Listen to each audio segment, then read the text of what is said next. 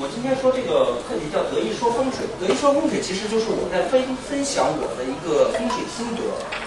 呃，在讲之前呢，我主要先讲两点。第一点呢，我想讲风水。风水其实是呃很廉价。有些人觉得呃风水是一种很高端的东西，家里经常会买一些呃风水饰品，比如说买个貔貅，买个金蟾，再买一些狮子、老虎这样的东西。其实这是完全没有必要的。我去过一个我的客户的家里，他家里特别有趣。摆了一排香港大师的风水产品，摆了一排，我就跟他说：“我说你摆了这么多这些东西干嘛？”他说：“今天我看了书上写的，呃，要摆这个；明天看了书上写的要摆那个。结果摆了一排，其实这些东西一点用都没有。真正的风水是什么？真正的风水是，我们要知道哪里有问题，哪里去调整，而不是说盲目的去摆放这些东西。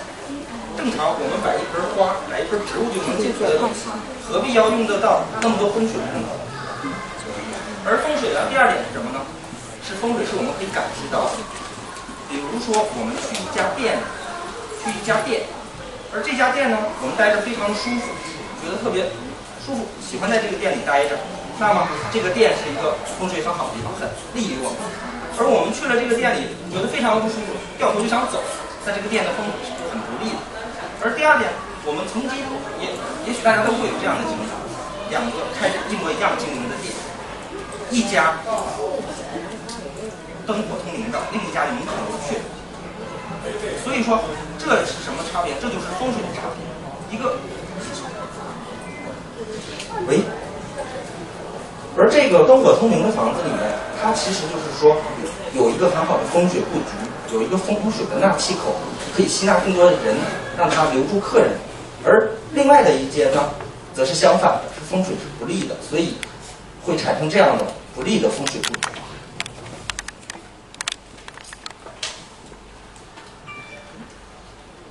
这个风水，呃，先看这个，这个叫气乘风则止，借则止。古人聚之使使之不散，行之使有止，故谓之风水。这是现代对风水的第一个定义。是什么呢？是气。什么是气？我们知道，我们住在这个房子里是按风水说，是讲究什么？吸纳天气、地气。而如果要是一个店铺的话，它还要吸纳人气，那是气乘风则止。我们讲究的这个气是根据风的流动，才会呃产生一定的效果，才会对人产生的一定的效果。呃，像现在的家居高层比较多。我们住在这个高层里面，呃，如果是低层，那这个气我们要讲究吸纳地气；而如果住在高层的情况下是怎么办呢？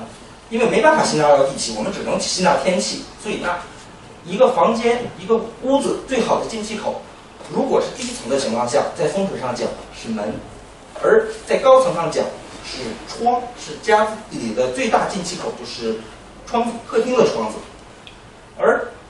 使之聚之，使之不散，什么意思呢？把气合理的气场、合理的生气引进来，让它成为一个我们可以用的，就是变成了风水里面的水，吸纳风为水，这就是一个风水的格局。也就是说，我们要存财，要藏风。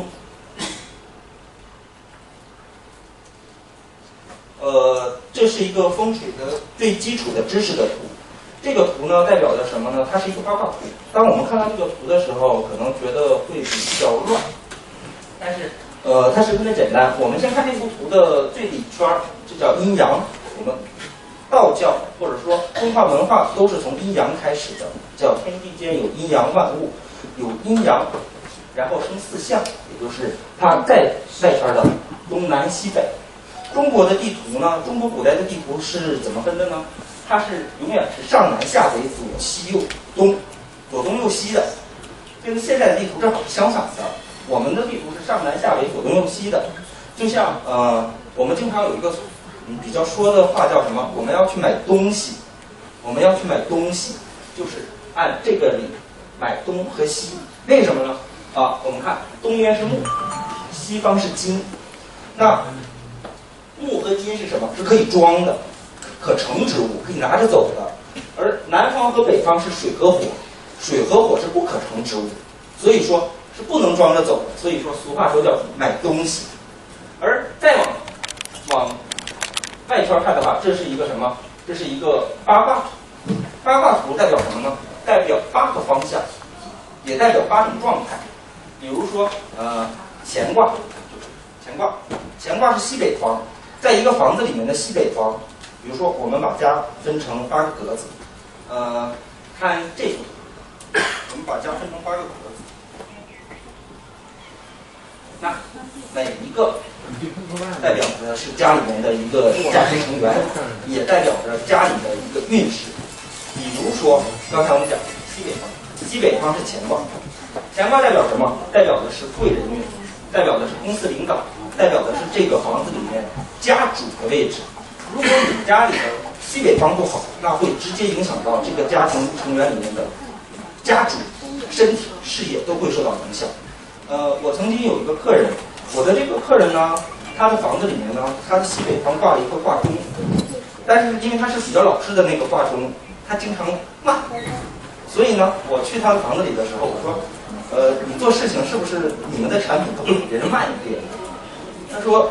他也不知道为什么，为什么他们开发出来的产品人家就已经上市了，所以他公司一直都没有做起来。他在西北方就有这样的一个钟在悬挂着，因为钟我们在风水讲，钟表是很好的东西，它不停的转动，代表着可以催旺这个方向的运气。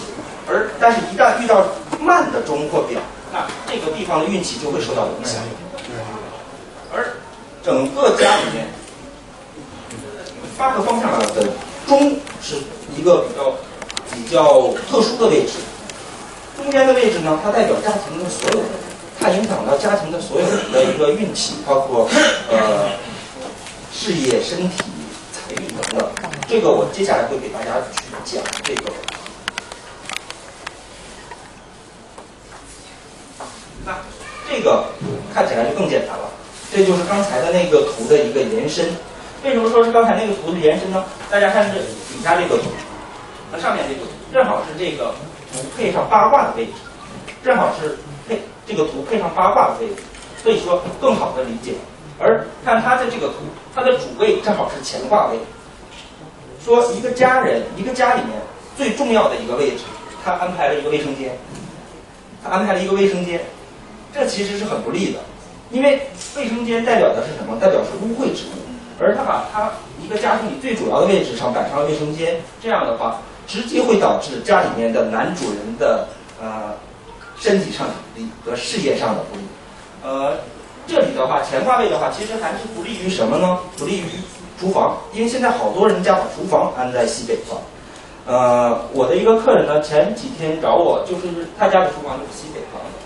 他说，自从搬进去之后呢，他的父亲就是脑血栓住院，到现在已经十年了。还是得需要人照顾，所以家里西北方向最不利的就是什么？厨房和卫生间是可以放的。而每一个位置都是有它的一个呃应该说的重点，每一个位置都有它应该说的一个重点。然后再看这个，这个就是刚才那个图再加了一四个图。正常来说呢，什么呢？我们叫左青龙右白虎。左青龙右白虎，前朱雀后玄武，而这个左青龙右白虎是怎么理解的？呃，我们叫一物一太极，也就是说，我如今站在这里的时候，我的左面是青龙，右面是白虎，前面是朱雀，后面是玄武。那无论是你在你家里，比如说你的房子，你站在你家的房子、你家的格局的时候，你的前面就是朱雀，后面就是玄武，左面就是青龙，右面就是白虎。那它叫风水上的四神杀。在风水上讲呢，这个四神杀是比较关键的，它取决于什么呢？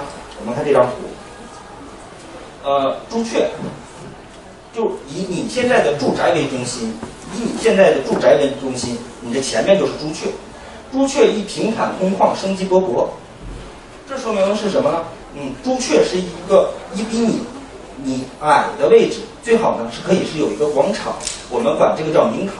你的明堂越宽敞越明亮越好，你的事业发展的越好。而你的明堂相反的很紧凑，或者说你的明堂前面是一个比你高大的房子的话，那么会影响到你事业上会抬不起头，会一直被人压制着。而你的呃，你的明堂里面如果要有一些，比如像水流啊或者小溪这样的呢，你会过得比较悠闲，但是也会稍微散漫一点。而玄武是什么？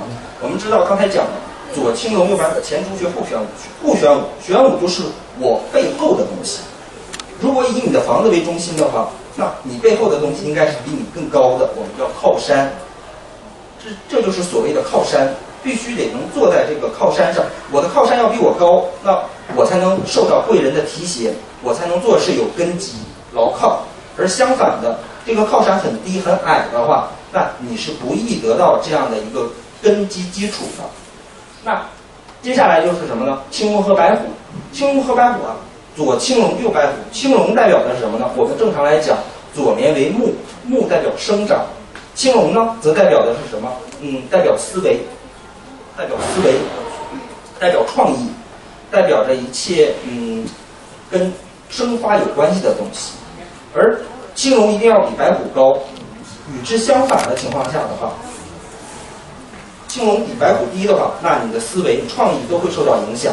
而白虎。白虎，白虎呢是西方，我们西方属金，金代表杀气，也代表煞气。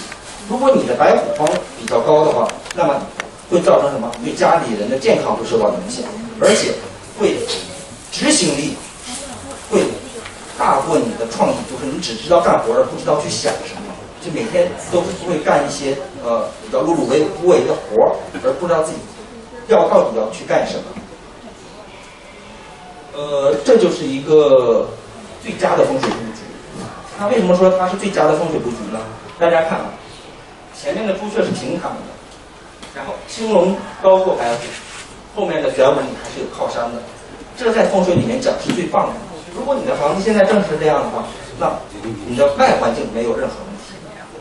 与之相反的话，你要是倒过来的话，那就是错乱百出的一种风水格局。这是最合适的。呃，接下来讲的就是一个什么呢？是一个外环境的风水。当一个风水师他去给一个地方勘测风水的时候，他要先看的是什么？是这个地方的外环境，并不是你拿一张图来，哦，我告诉你这个图哪里不好，哪里不利，而是它的外环境哪里有问题。第一个外环叫什么？叫反弓煞。大家看，就是这种情况，像像一个弓箭，正对着你的楼。呃，通常出现的实力图呢，都是这种的高架桥。这种反攻煞呢，就像一把刀，直接砍到你的这个楼楼前面，所以说会对你造成一种非常不利的影响。而居住的人呢，遇到这种反攻煞呢，通常都会呃事业上不顺，而且心脏和眼睛都会有问题。这是第一种叫反攻煞。而反攻煞的化解方法呢，呃，通常。在有这种反攻煞的窗子的前面，就是你看得到这个反攻煞的窗子的前面，呃，摆放植物，摆放三棵植物，但这个植物最好是要是大叶的，就是生发型的木本的大叶植物。因为家居的植物切记是不要摆放一些小的、看着很细碎的、很劳神的那种植物，因为这样的植物会让人嗯。产生矛盾，让家里人产生矛盾。而如果说要招财的话，那我建议你去摆一些大叶植物。你这个植物的叶子越大呢，比如说像一百元那么大的，你就一百一百的去赚钱。如果你要是小的呢，就一块一块去赚钱。你觉得哪个会比较多？所以说是不一样的。呃，在这里的话，就是在你的窗口去摆放三棵植物，摆棵摆放三棵大叶植物，既可以去化解这种反攻煞的不利。也可以去招财。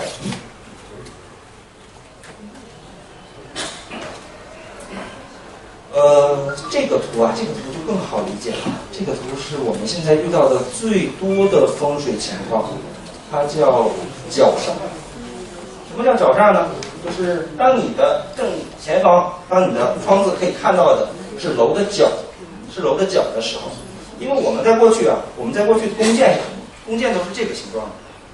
弓箭都是这个形状，所以呢，这个角煞呢就像一个弓箭，正对着你的窗户。而这个角煞，它会对家里面呃男性男主人的身体产生影响，它会对家里面的男性产生影响，是比较严重的。而化解角煞的方法呢，呃，两种方法。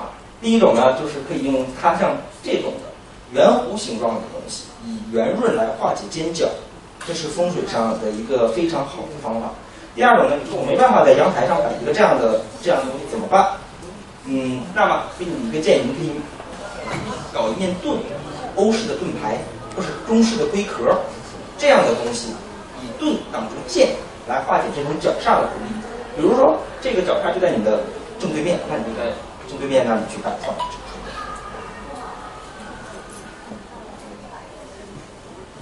呃，这个也比较普遍。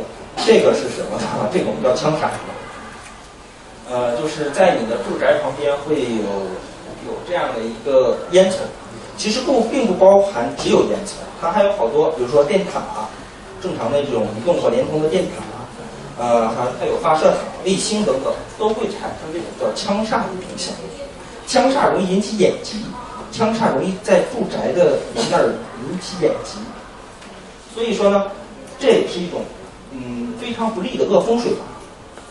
而枪煞的化解方法，枪煞的化解方法是什么？枪煞是需要葫芦的，你可以把一些葫芦在对着枪煞方向的地方摆一些葫芦，挂一些葫芦，而葫芦的盖子是要打开的，因为在风水上讲，葫芦是可以吸病，可以吸收一些恶的、不利的风水煞气的，所以说把葫芦盖子打开，把葫芦挂上去，可以呃抵挡这个枪煞的风水。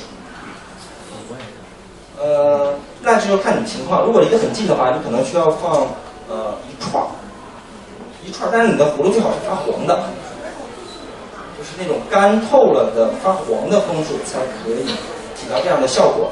还要把盖子打开。这种的话，现在相差非常的普遍。呃，这种也现在是比较常见的。这种叫什么呢？这种叫天斩煞。什么叫天斩煞呢？呃，你的楼在这里，两个楼之间，这样的话呢，会让房间的气流产生很大的变化。就是两个楼之间，呃，因为这种就像一个斧子，就像一个斧子把前面的楼一分为二，劈两段，所以说直接就会对你你家里人造成影响，改变气流。就像我们平时说什么风口。它就会成为一个风口，而在那个美国科学家研究，它叫窄窄管效应，什么意思呢？它可以把二级风放大到八八级左右。曾经有一个实例，是一个人走在这样的呃楼前面被刮伤了，一个美国人，然后设计师赔了好多好多的钱，就是因为这样的窄管效应。而在中国的风水上讲什么呢？中国的风一定要是宁静的，就是说风徐徐的吹来，温暖的风。这样是生气，而如果你的风非常大，直接吹向你的话，这叫杀气。那这个窄管效应就可以把一个温柔的风变成一个凛冽的风，所以说是非常非常非常不利的。而避讳它的方法的话呢，也是需要植物的，它需要摆至少要五只植物，它需要摆至少要五只植物，就是种五棵树，就把这个窗子这个位置去挡上。来挡住、缓解，通过这个树来缓解这个风进来对家里面人的影响。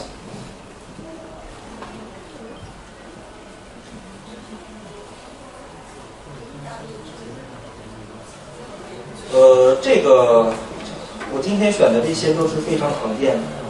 这个是叫路冲，我们通常也叫枪杀，我们叫一条直路一条枪，我们叫一条直路一条枪。而这种呢分两种形式，第一种是这样的路冲，第二种呢没有做出来。第二种是什么呢？第二种是叫断头路，就是这个路就到头了，就是一条死路，这个路到这儿就到头了，上面的然后冲下来，这叫断头路。这两种路的话，都对家人的健康会产生影响，特别容易引起外伤，比如说车祸，或者是呃摔伤、扭伤，是在这种情况下是非常容易引起的。我的一个客人的父亲就是住在一个这样的房子里，然后经常他经常性的是扭伤，一个老爷子经常性的扭伤，可能是扭惯了。然后后来呢，呃，建，因为他家是一楼，一楼是比较好办的。一楼因为一楼的话，你可以在他前面，他院子前面里面去种几棵小树，正好就能把这个地方挡上。如果是挡你家里不适合在这地方摆树的时候呢，就要去布置一个百叶百叶窗。我今天教大家的方法呢，其实都是一些呃比较实用的，不用你去买的那些风水产品的。如果你要说你买风水产品的话，那你可以在这里摆两个视角剑，叫狮咬剑，就是两个小狮子叼着一把剑。如果呢，就是比较简单的方法，就是你在这里挂一串百叶百叶窗，拉下来也是可以挡住的。